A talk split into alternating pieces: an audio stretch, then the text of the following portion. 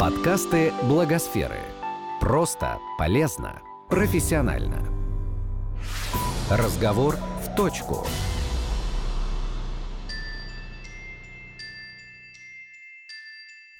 Всем привет! Это подкасты Благосферы. С вами я, пиар-менеджер центра София Горовая. И сегодня мы хотим поговорить о людях с синдромом Дауна. В нашей студии Наталья Грозная, заместитель главного редактора журнала «Синдром Дауна 21 века», обозреватель зарубежных периодических изданий фонда Downside Up. Добрый день, Наталья. Добрый день. Наталья, давайте начнем с основ. Думаю, что наши слушатели знакомы с этим синдромом, а, но повторить теорию всем будет полезно. Итак, синдром Дауна, что это и каковы причины рождения ребенка с таким синдромом? Синдром Дауна, ну, первое, что можно сказать, это хромосомная аномалия, причем чаще всего встречающаяся. Вообще есть много генетических нарушений, но синдром Дауна – это самый частый синдром, самая частая аномалия. Объясняется она присутствием в 21 паре хромосом человека лишней хромосомы. Вообще у каждого из нас 46 хромосом, которые собраны в пары. Всего 23 пары. И вот когда появляется в 21 паре лишняя хромосома, ну, происхождение ее, если нужно, я могу пояснить очень коротко, да, то тогда у человека появляются определенные особенности. О них мы поговорим немножко позже. А причина появления этой лишней хромосомы – вернее ее происхождение, обычно связано с процессом оплодотворения. Как я уже сказала, хромосомы у человека расположены парами, но в половых клетках мужской и женской происходит некий процесс миоза, когда эти пары распадаются. И тогда, соединяясь, они образуют в организме женщины новую пару. Одна хромосома от папы, другая хромосома от мамы. Но в этом процессе разделение до оплодотворения чаще всего мог, может произойти сбой. И тогда, соединившись, эти две половые клетки образуют новый организм, в котором есть лишняя хромосома. Понятно, что каждая хромосома состоит из множества генов. И эти гены обычно не только сами по себе определяют особенности человека, но и в сочетаниях. И вот это вот наличие множества генов дополнительных в организме ребенка, скажем, или плода, если мы говорим только о пренатальном периоде, они э, образуют определенные, то есть у них появляются некоторые функции, которые и определяют особенности человека с синдромом Дауна. Статистически природа распорядилась так, что каждый семисотый или восьмисотый вот в этом промежутке новорожденный рождается с синдромом Дауна. Это довольно высокая вероятность, согласитесь. Но это статистическая вероятность. Особенности нынешнего периода связаны с развитием пренатальной диагностики и с возможностью прервать беременность, если у плода обнаружен синдром Дауна до рождения. И тогда, просто уже сразу, чтобы цифры сообщить, во всем мире это уже не один из 800 а один из тысячи или тысячи ста новорожденных.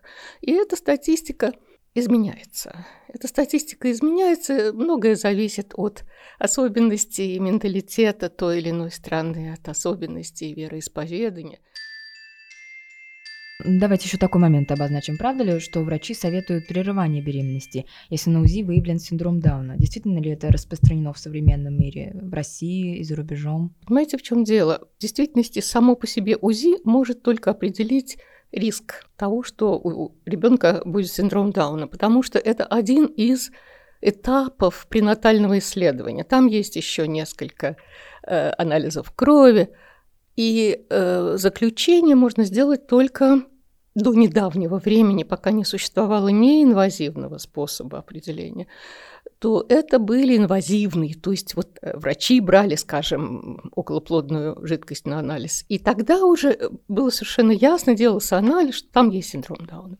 Сейчас mm-hmm. существует неинвазивный способ, это просто взятие крови на анализ из вены на ранних этапах. Точность практически стопроцентная. И дальше, дальше с мамой должен поговорить врач, генетик. по большому счету психолог тоже, потому что принять решение о том, чтобы оставить ребенка развиваться дальше, дать ему родиться оставить его в семье или заранее подумать об усыновлении, для того, чтобы решить это, необходима полная информация. Причем информация, представленная, скажем так, максимально объективно. И сейчас такая информация есть. И о возможностях получения поддержки после рождения такого ребенка, и о возможных медицинских осложнениях, и о том, какие перспективы в дальнейшем будут э, у этого ребенка. Очень хорошие программы по сообщению вот этого диагноза э, пренатально существуют в Америке. Действительно очень хорошие, опробованные, и в нашем журнале «Синдром Дауна 21 век» мы не раз давали ссылку на эти материалы. На русском языке их нет, но Время меняется, и я знаю людей из э, Института генетики, которые очень хорошо осведомлены о том, что происходит э, в этом смысле самого прогрессивного, и которые пытаются взять на вооружение эти технологии. Что говорят врачи? Это очень во многом зависит и от уровня их осведомленности, и от их собственного, к сожалению, отношения к этой проблеме. Потому что по большому счету нельзя свое отношение переносить в эту ситуацию и внушать что-либо. Поэтому я не могу сказать, что все. За рубежом на Западе, вот на Западе в меньшей степени э, идет давление на будущих родителей. Может быть, в нашей стране все еще в большей степени. Но если говорить о недавних событиях в нашей стране, то совершенно необыкновенный для нас феномен произошел в 2018 году в Свердловской области. Э, там, конечно, э, были будущие родители, которые принимали решение о прерывании беременности. Но зато из всех родившихся ни один не был передан в государственное остались в семье. Ну, это если коротко. В действительности существуют э, э, расписанные, в том числе в нашей стране, большое участие психолог э, Алла Евгеньевна Киртоки из Даунсайда принимала участие в разработке методики представления диагноза э, будущим родителям. Они существуют, но мало используются пока. Наталья, а есть ли э, статистика по другим регионам? Вот вы сейчас сказали Свердловской области. Есть ли какая статистика, может, в целом по стране? Сильно она отличается вот от этого? Да, э, отличается сильно, но динамика в этом смысле, можно сказать, положительная, потому что когда я впервые столкнулась с проблемой синдрома Дауна в Советском Союзе, это был конец 93 -го года, то э, Вообще, эта статистика плохо велась тогда. Но по оценкам родителей, э, которые взяли ребенка домой, 90-95% родившихся детей, а пренатальной диагностики тогда не было, сразу помещались э, в э, дома ребенка. При этом давление на родителей со стороны работников роддомов было очень сильным. И это объяснялось не их злобностью, а недостатком информации. Просто. Вот здесь я должна просто одну вещь сказать, что те времена, я называю начало 90-х, представление о том, что такой синдром Дауна давалось в медицинских институтах на кафедре психиатрии в течение там одного или половины семестра. Все. При этом вот к этому моменту, когда у нас появилась первая э, НКО, родительская ассоциация, э, к этому моменту на Западе, ну, на Западе, в Австралии, там, каких-то других еще странах, уже 20 лет как было другое представление и другие знания. Вот. Мы тогда отставали. Во мне, в некоторых отношениях мы сейчас впереди. В Москве сейчас примерно 60% родившихся младенцев с синдромом Дауна остаются в семье. Но это сильно отличается от Свердловской области, как вы понимаете. А в чем мы впереди по сравнению с Западом? Мы впереди, например, вот Downside Up, когда начинал свою деятельность, то он начинал свою деятельность как служба ранней помощи, да? Ранняя помощь поначалу считала, что это от рождения до трех лет, сейчас это, в общем, до пяти, до поступления в школу уже такое общепринятое. Когда мы начали работать с э, необыкновенно, во-первых, хорошими специалистами, во-вторых, полными энтузиазма, потому что перед ними открывалась новая дорога, помочь тем, кому никто не помогал, сделать их членами общества, помочь им социализироваться и так далее, эти люди смогли создать э, очень хорошо работающую службу ранней помощи. И когда к нам приезжала самый известный педагог в мире, э, Сью Бакли из Великобритании, то она вот именно так оценила эту службу. Я имею в виду это. То есть Другое дело, что несколько лет назад появившаяся инициатива, скажем, в Москве, в каждом районе открыть службу ранней помощи, эта инициатива была начала реализовываться, потом закрылась. И с этим сложно. С этим сложно. Хотя э, развивающиеся возможности интернета позволяют, если не всем очно, то, по крайней мере, заочно получать очень квалифицированную консультацию. Наталья, ну давайте смоделируем такую нормальную, здоровую ситуацию. Родители узнали о том, что их ребенок родится с синдромом Дауна, решили его оставить. Что дальше ждет их? В чем особенности, так коротко, интеллектуального и физического развития детей с синдромом Дауна? Ну, как я уже сказала, вот эти особенности взаимодействия генов лишней хромосомы обуславливают в физическом плане очень низкий мышечный тонус. То есть, когда этот младенец появляется на свет, то ну, это как тряпочка, которую берешь в руки и свешиваются ручки, ножки. Очень низкий мышечный тонус. Это физический план. Э, ну, кроме того, особенности. Более короткие руки и ноги, там какая-то складка на шее сзади, глаза монголоидного разреза. Монголизмом назывался многие десятилетия этот синдром раньше. Вот. Эти дети медленнее развиваются интеллектуально, что является очень большим, это сбегая вперед, препятствием на пути к социализации. Это очень сложно развивается экспрессивная или устная речь. А в этом смысле понимание речи у них лучше. Когнитивные возможности, то есть познавательные, тоже очень отличаются от э, случаев типичного развития. Здесь еще мотивация играет большую роль. Как правило, она несколько пониженная. И в этом смысле роль мамы, как первого человека, который общается с ребенком, стимулирует к общению, к познанию мира. Никак нельзя преуменьшить. Значит, интеллектуальное развитие, да, и речь. Причем э, специалисты спорят, что больше задержано физическое развитие или интеллектуальное, но на самом деле это все связано, и заниматься с ребенком нужно с первых дней появления его на свет. А как стоит заниматься? Вот как можно помочь ребенку? Я думаю, скорее правильно такой термин употреблять. Потому что наверняка нередки случаи, когда родители не могут принять, что у них родился такой ребенок, пытаются его именно вылечить. Ну, мне кажется, термин не корректен. Нет ну, способов ну, лечения. Да, причем э, на протяжении тех лет, что вот я соприкасаюсь с этой проблемой, э, были попытки разным способами лечить таких детей. Это были какие-то пищевые добавки, витамины, подсаживание клеток, которые в каких-то странах брали у животных, в каких-то у нерожденных младенцев. В общем, ужас-ужас. Но э, никаких э, научных подтверждений эффективности этих э, подходов нет. Сейчас самое распространенное среди родителей, кстати, вот в Свердловской области тоже, это использование метода томатиса. Это воздействие определенной частоты током, который, ну, как бы не приносит вреда, но должен стимулировать лучше концентрацию внимания, слушание там и так далее. Никаких, да, ну и, конечно, медикаментозные средства. Причем тут еще такие штуки. Значит, за последние годы моделирование синдрома Дауна на, мыше, на мышах продвинулось очень сильно.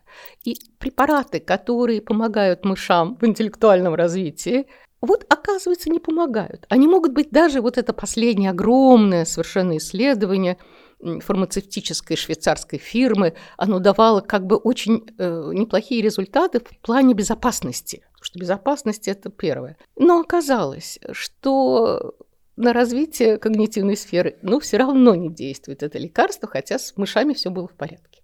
Мне очень нравится высказывание одной одного генетика, Гарднер, ее фамилию не помню, как зовут, что люди это, э, то есть мыши это не человечки в меховых шубках.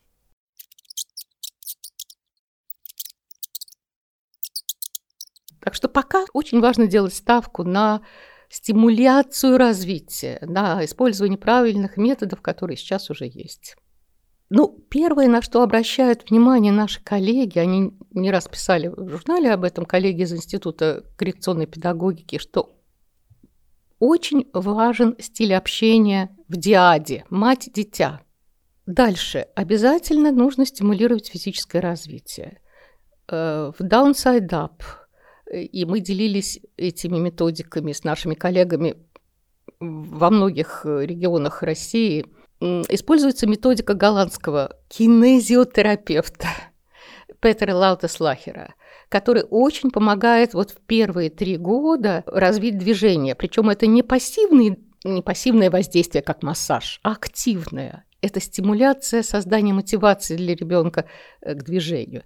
Поэтому еще раз хочу не в плане рекламы, а в плане информирования э, сказать, что средства интернета, в которых поясняются методы, используемые в нашем центре Downside Up, доступны всем. И главное, форум.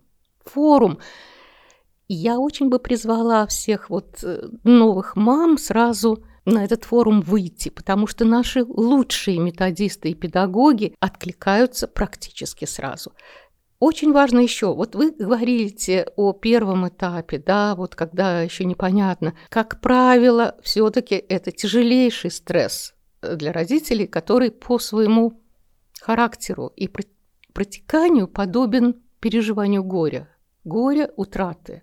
Это утрата образа здорового ребенка. В Downside Up с этим ну, на протяжении первого года и двух работают психологи. Это тоже наработано, и этим мы готовы делиться. Вот, значит, я сказала о физическом развитии, но необходимо, безусловно, участие и специалистов в области коррекционной педагогики, в частности логопедов, которые не только учат правильной артикуляции речи и так далее, но и на первых этапах учат сосать. Вот как я уже сказала, слабые мышцы, очень слабые мышцы артикуляционного аппарата, которые одновременно являются мышцами там, сосания и жевания, чтобы ребенок нормально мог питаться. Это вообще прерогатива логопеда. Обычно на Западе у нас это коррекционный педагог, специалист в области ранней помощи. Это самое первое. Ну и во главе, так сказать, идеологии работы нашей службы сопровождения семьи это семейно-центрированный подход. Поэтому очень важно работать с родителями, которые могли бы создать стимулирующую обстановку дома и использовать в быту, в обычном уходе за ребенком те приемы, которым их обучат. Наталья, а учиться дети с синдромом Дауна могут в обычных школах или нет? Мы уже давно говорим про инклюзивное образование. Применяется ли оно на практике по отношению к таким детям? Да, но, безусловно, применяется. Здесь надо сказать, что э, в нашем Отечестве очень большой уже и положительный опыт инклюзии в детский сад. Важно начать раньше.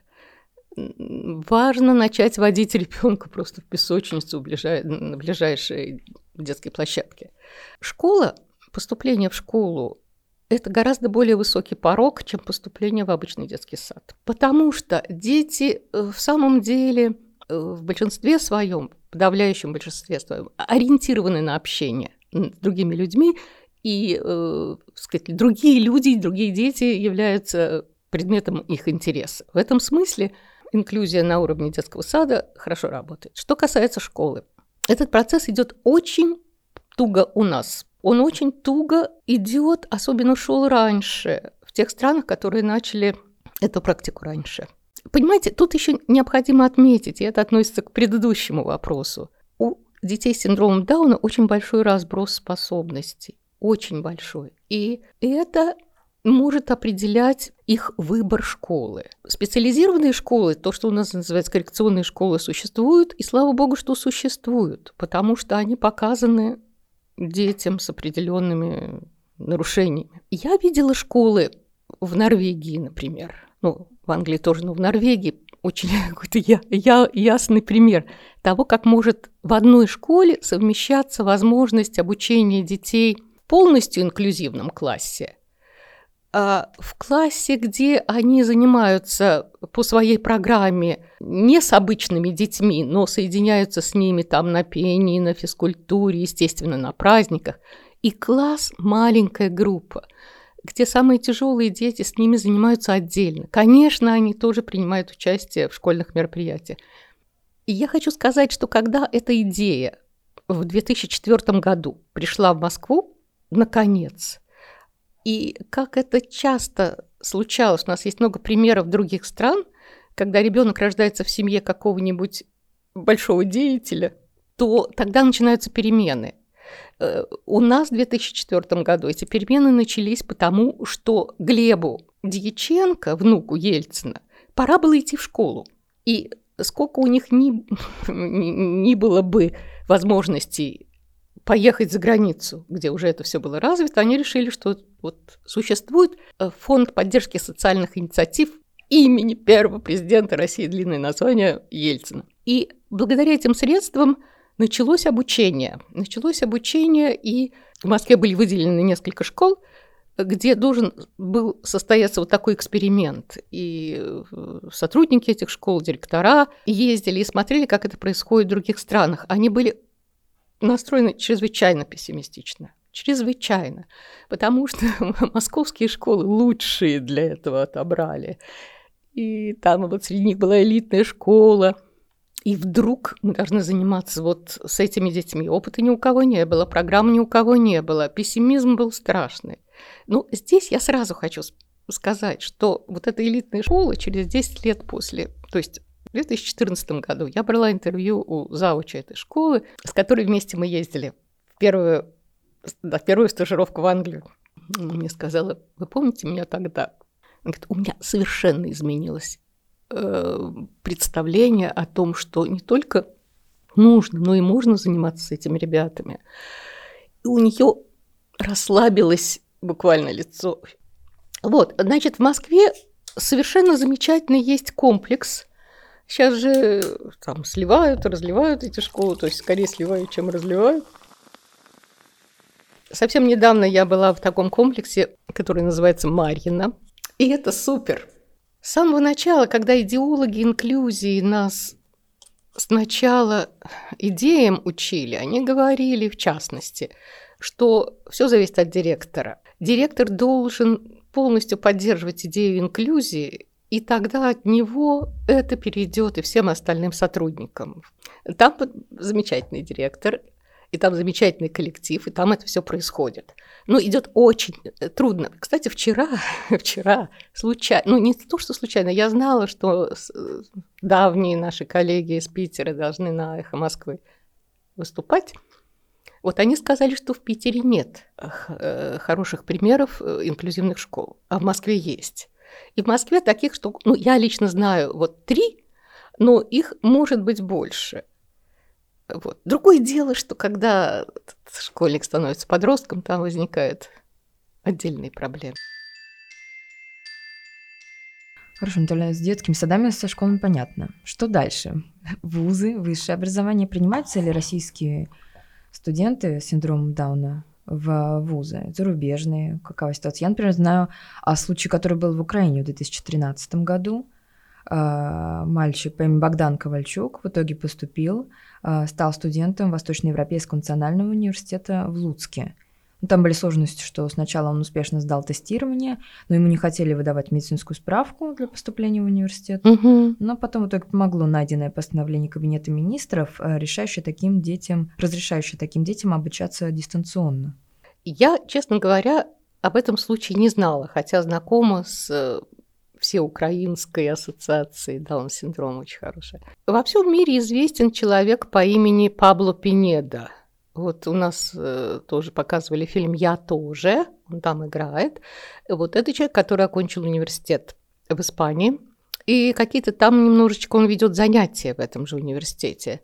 Я знаю просто своих коллег, э, вот американских. Там вот я говорила о совершенно замечательной разработке программ поддержки будущих родителей детей с синдромом Дауна. Вот э, во главе этой программы замечательная женщина Стефани Мередит. Э, Ее сын сейчас как раз кончил школу.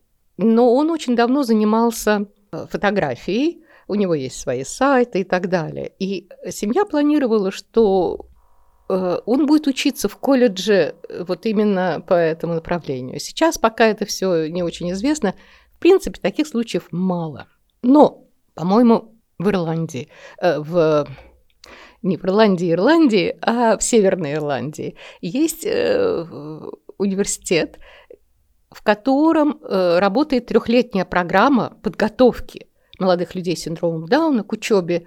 И одновременно все-таки учеба, и одновременно это обучение профессиональным навыкам. Хотелось э, добавить, что не только разброс э, способностей разные, но еще и существует такое явление, как мозаицизм, когда не в каждой клетке человеческого организма есть лишняя хромосома, а в определенном проценте клеток. И тогда вот это негативное воздействие лишних хромосомы проявляется меньше. У нас, например, есть молодой человек, э, который, я не буду сейчас имена называть, э, кроме одного, одной девушки, молодой женщины, которая работает Downside Up, замечательной давно, э, но у нее, по-моему, не мозаичная форма. А этот молодой человек закончил очень успешно колледж. Вот на уровне среднего образования колледжа ребят много. Там, где надо получить некое профессиональное образование. Другое дело, что попробуйте их потом трудоустроить. И вот этот парень, который прекрасно говорит, у него хороший голос, ходит без работы сейчас. Мы уже перешли плавно к трудоустройству, да? Ну да, в принципе, можем уже поговорить это, о взрослых людях, да. Вот да, это, это связано. Понимаете, есть очень хорошие инициативы в Москве. Это инициативы некоммерческих организаций, на базе которых существуют такие центры занятости. Например, можно назвать такой сундук. Там молодые люди, девушки занимаются, э, ну, условно говоря, это прикладное искусство, но разные его виды – Э, кроме того, когда это э, сундук создавался, э, идея была, чтобы все-таки максимально нормализовать жизнь этих молодых людей. Не то, что давать им норму, вот сделали и ушли, а в их программы входят также и культурные, культурные мероприятия.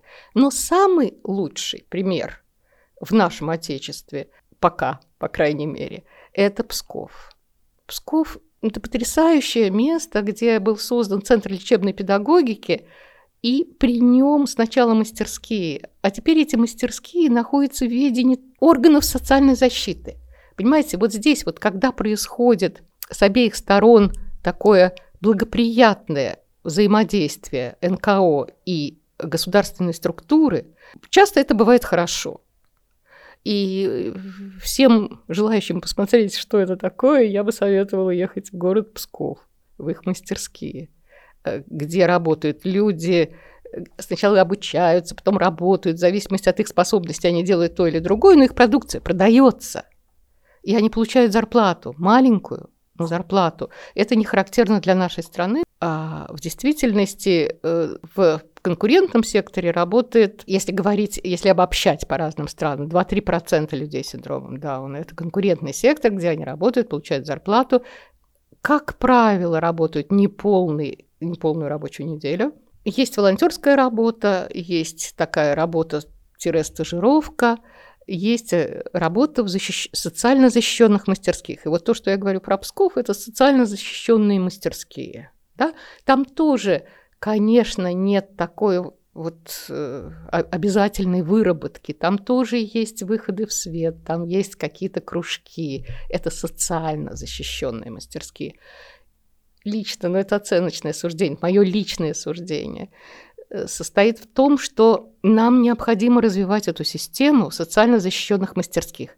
Хотя, э, так сказать, продвинутые родители в других странах считают это все-таки элементом сегрегации – да, но есть и какие-то инновации в этом отношении. Есть так называемые социальные предприятия, которые работают как э, коммерческие, но ну, свою прибыль используют для развития этой организации, и там могут работать люди с разными нарушениями. В общем, это сложная проблема, но она не так страшна, как следующая.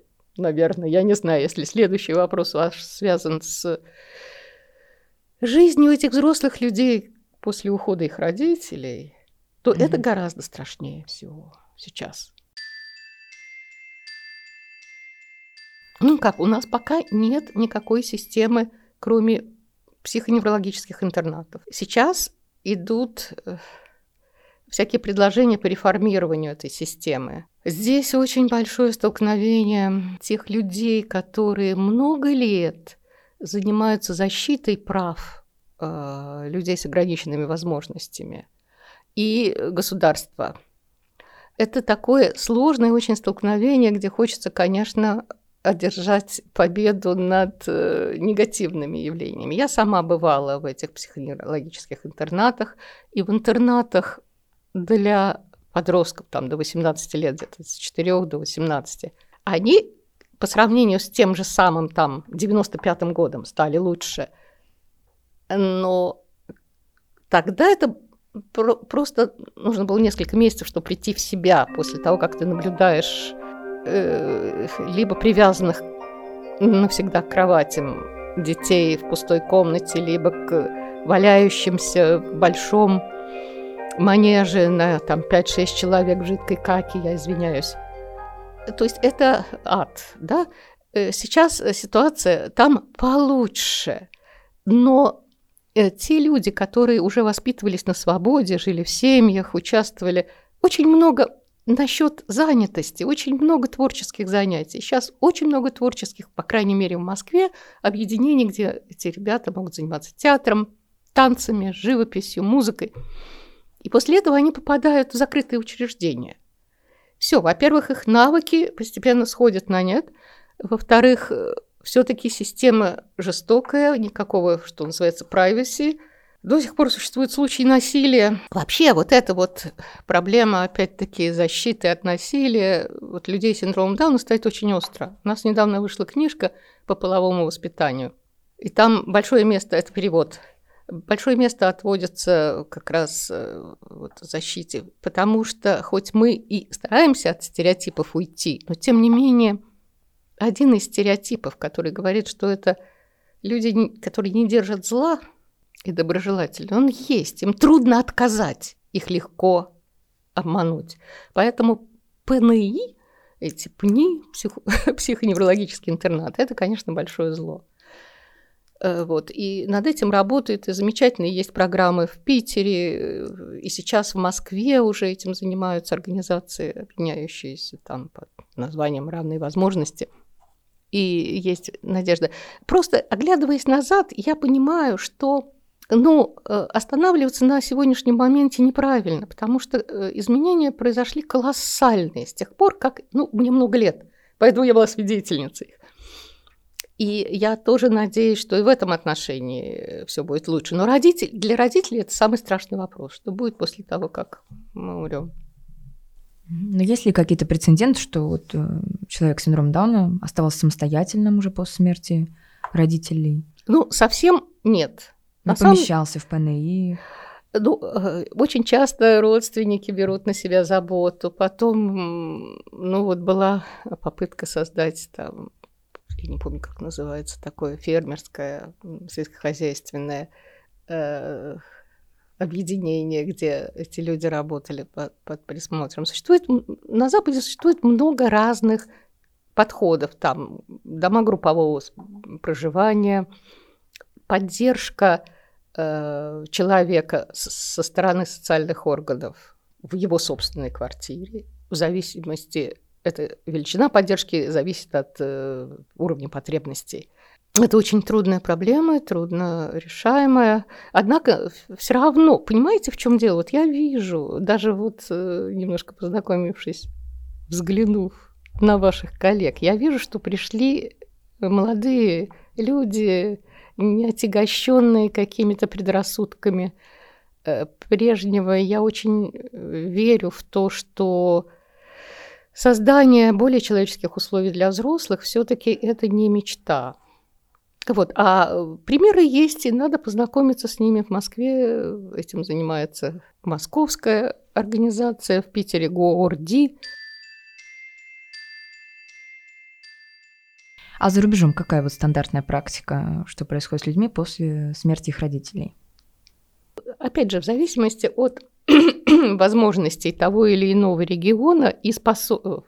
уровня потребности этого взрослого человека, там предлагается вот одна из распространенных форм это дома группового проживания. Да? Там может быть в комнате 2-3 человека. Кстати, вернемся к городу Пскову.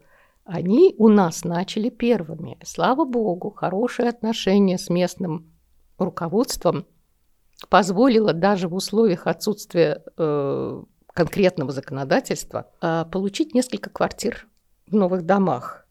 И там, э, скажем, в квартире в двух комнатах живут там два и три человека, у них общая кухня и человек, выполняющий э, функции социального работника, который там живет э, или приходит. Этому учат. То есть есть такие тренировочные квартиры. Это есть в городе Владимире, это есть сейчас в Питере и сейчас делается в Москве. Вот. Ну, как это у нас называется поддерживаемое проживание. Это очень распространено широко и в других странах. Плюс групповые дома, ну и какие-то вот кемпхиллские общины, это тоже подход. Проблема сейчас заключается в том, что это все необходимо регламентировать законодательством, потому что это опять пока инициативы некоммерческих организаций. Наталья, хорошо как раз, что вы опять вернулись к Пскову. Тоже хотела продолжить эту тему. В чем все-таки давайте подумаем причина, что там такая благоприятная ситуация сложилась? Вы сказали, что вот именно включилось государство, да, к помощи да. к некоммерческим организациям. У нас в Москве ничего не хватает именно этого, потому что, казалось бы, здесь столько организаций, столько волонтеров. На самом деле вот существует э, определенное сотрудничество между Департаментом социальной защиты Москвы и теми, кто, например, вот вышеупомянутый сундук создал. Там их идеолог – это Светлана Белизон, и она, ей давали задание писать э, проекты она их передавала. И, в общем, сотрудничество какое-то осуществляется. Ну, не знаю, я думаю, что все-таки очень многое зависит, как обычно, от воли отдельных людей, э, в частности, чиновников. Вот. Э, насчет денег, конечно, это связано с затратами, так же, как инклюзивное образование очень хорошее, связано с затратами. Но все равно содержание психоневрологических интернатов и интернатов для вот, ребят стоит больше, гораздо больше. Воровства гораздо больше, реально. На этом наживаются многие люди, и они сопротивляются. Вот это сопротивление, оно тоже является тормозом. Почему-то это выгодно им, я не знаю, подробности их деятельности по присвоению средств, но это есть, к сожалению. И продолжая тему трудоустройства, вы упомянули мастерские, вроде сундука, да, тех, которые есть в Пскове. А в коммерческие организации возможно ли устроиться в нашей стране ребятам с синдромом Дауна? Вы знаете, я должна здесь сказать о сравнительно недавно начатой и развивающейся очень активной деятельности нашей организации Downside Up – когда было принято решение не ограничиваться работой с ребятами дошкольного возраста, а это было много лет и наработано очень много хорошего, и мы стали встречаться с нашими же воспитанниками, но после школы. Или когда они учатся со школы. Они очень много потеряли. Сейчас ведется большая работа по обучению профессиональным навыкам, по обучению навыкам самообслуживания. Вы знаете, вот как это ни странно, но не доработали ни специалисты, ни родители. Самообслуживание, возможность принятия собственных решений, этого нет. И вот очень большая работа, и э, пока она в экспериментальном режиме идет, поэтому есть э, удача, есть неудача. В частности, есть подготовка к трудоустройству. Очень хороший опыт был взаимодействие с коммерческой организацией голландской. Вот. И двое наших ребят э, проходили там стажировку очень успешно. Мальчик такой, Гриша Данишевский, ездил туда сам. Но срок стажировки кончился, и как бы вот э, трудоустройство не состоялось. Стажировка была очень хорошая в, э, собачьем питомнике вот, по уходу за животными. Кстати, это одна из э, сильных сторон наших ребят, и она используется там, где все-таки они трудоустроены в других странах, может быть. В нашей организации много лет работает Мария Нефедова, помощником педагога. Но это, конечно, человек Э, находящийся на самом высоком, так сказать, краю вот этого диапазона способностей. Она очень хорошо говорит, никогда по голосу, по тону не, не определишь, что у нее там что-то не так. И она трудоустроена официально, получает зарплату. Это не государственная организация, это НКО, Downside Up, но у нас все, так сказать, э, вся документация и бухгалтерия, все по-настоящему. Вот, я знаю ее, и я знаю родителей, которые активно привлекают своих детей там летом к работе где-то в сельскохозяйственной местности. Но с коммерческими организациями пока не очень получается. Хотя, и мы тоже об этом писали, существует исследование очень авторитетной во всем мире э, организации, которая выяснила, что те коммерческие организации, которые взяли на работу людей с синдромом Дауна, от этого выиграли. И в плане атмосферы, климата, и, соответственно, даже и, и денег. Вот, то есть это есть, ну, вот надо строить. Это, это, это то, чем необходимо заниматься, и люди этим занимаются – Ну, за рубежом это довольно такая распространенная практика, что вот э, в кафе, например, э, в гостиницах да. работают ребята да. с синдромом Дауна. Да, я да. вот проживая в столице никогда не видела. Да. У нас, да. к сожалению. Ну, я сейчас вспомнила, вот, что молодой человек по имени Владислав, вы, наверное, его знаете, который Хорошо. дружит э, с дочкой Ирины Хакамады. А, ну, он работает да. в гостинице. Сейчас, по-моему, он писал. Ну, очень э, хороший тоже случай. Да, да, случай, конечно, да, хороший. Ну, команда в свое время тоже рассчитывала, что Маша ее вполне будет угу. э, заниматься. Например, у нее очень хорошие руки, как у массажиста, еще и чувство, и чутье. Вот. Ну, есть отдельные, ну, ну, такие редкие случаи, к сожалению, хотя ребята могли бы вот в гостиницах, в ресторанах быстрого питания, это, это чаще всего вообще. Но здесь совершенно необходимы и другие их навыки. Их навыки, вот опять же, э, упомянутая мной такая знаменитая э, в этом смысле авторитетный профессор Сью Бакли из Англии, она говорила, что самое главное – это социальное воспитание вот для родителей. Это важнее, чем развитие всех остальных там сфер, да, физической даже и так далее. Это совершенно необходимо, потому что взаимоотношения на работе не такие, как дома. Да, но, но надежда опять-таки есть. Надежда есть, хотя я лично считаю, что не нужно ориентироваться только на самых сильных. Вот понимаете, когда вообще о синдроме Дауна заговорили в нашей стране, это была первая такая аномалия, которая, ну, о которой говорили громко по телевизору, в прессе. Там был некоторый перегиб – то есть, э, ну, как бы могло создаться впечатление, что дети точно такие же, как другие. Нет, не точно такие же, но они имеют такие же права. Поэтому нужно думать не только о самых способных, но и о менее способных, которым тоже необходимо внимание, необходим коллектив. Поэтому я и говорю про социально защищенные мастерские, как о том минимуме, который необходимо обеспечить этим людям. Потому что я в свое время, когда только начала, я встречалась со взрослыми людьми с синдромом Дауна, теми немногочисленными, которые жили в семьях. В Советском Союзе существовало, существовали квоты на производстве. И вот эти люди, которые в рамках этих квот работали, пусть они дома работали, пусть им родители помогали, но они получали зарплату, когда они начинали об этом говорить, у них распрямлялись плечи. Это чувство собственного достоинства, это самооценка, она совершенно другая у тех людей, которые заняты работой. Наталья, последний вопрос. Какие стереотипы окружают этих людей? У каких из них нет вообще оснований? У каких все же, может, какие-то есть? Что необходимо помнить и чего не стоит бояться всем нам? Ну, во-первых, нам не стоит бояться агрессивности.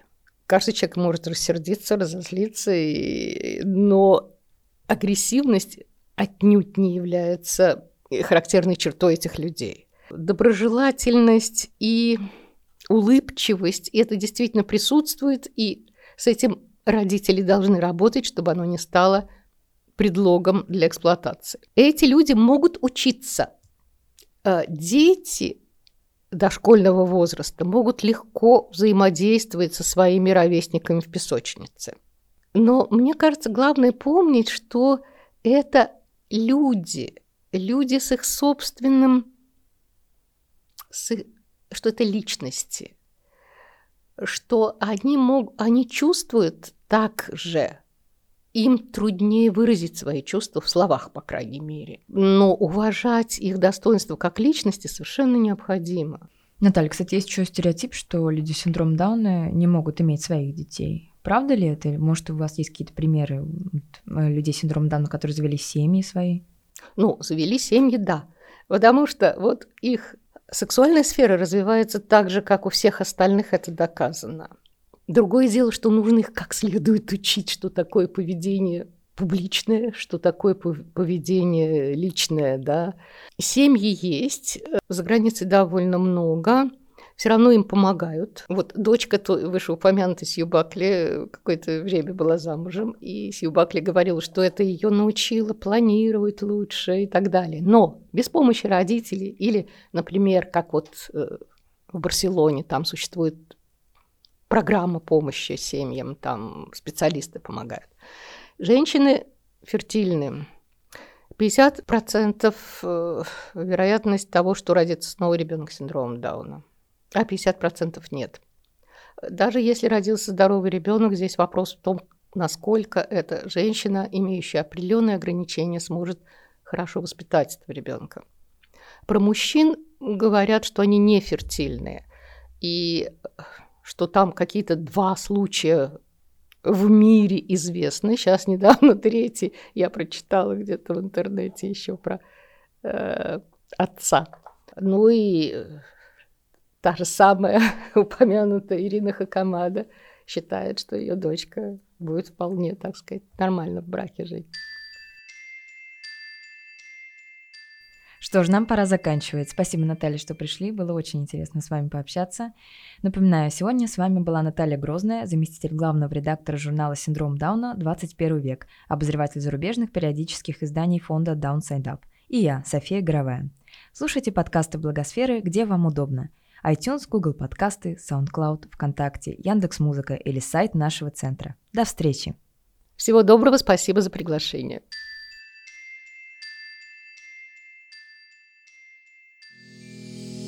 Этот подкаст создан с использованием средств гранта президента Российской Федерации на развитие гражданского общества, предоставленного Фондом президентских грантов.